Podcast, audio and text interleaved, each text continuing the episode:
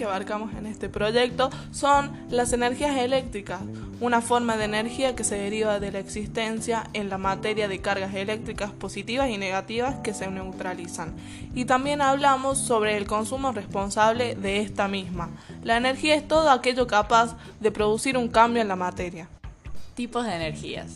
Hay dos tipos de energías, las renovables y las no renovables. Las energías renovables hacen referencia a aquellas que provienen de fuentes naturales y son casi inagotables. Por ejemplo, la energía eólica, energía geotérmica, entre otras.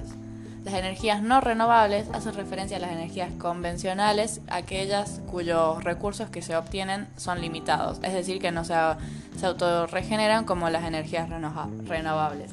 Por ejemplo, el combustible fósil y el petróleo. Para dar una introducción al consumo de energía eléctrica en nuestros hogares, solo debemos tomar conciencia real de ello y cambiar unos cuantos hábitos. Impulsado por el crecimiento socioeconómico de varios países y del crecimiento de la población mundial, el consumo mundial de la energía sigue creciendo hasta alcanzar los 9.100 millones en 2050. Cambios en los porcentajes. El petróleo a lo largo de los años fue disminuyendo, empezando con un 71% de producción y terminando con un 36%. El gas, por el contrario, se vio en un incremento de producción comenzando en un 18% y terminando en un 51%. El carbono siempre tuvo una producción baja, pero igual disminuyó de un 3% a un 1%.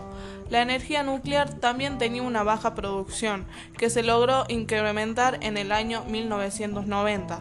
Luego disminuyó y logró estabilizarse.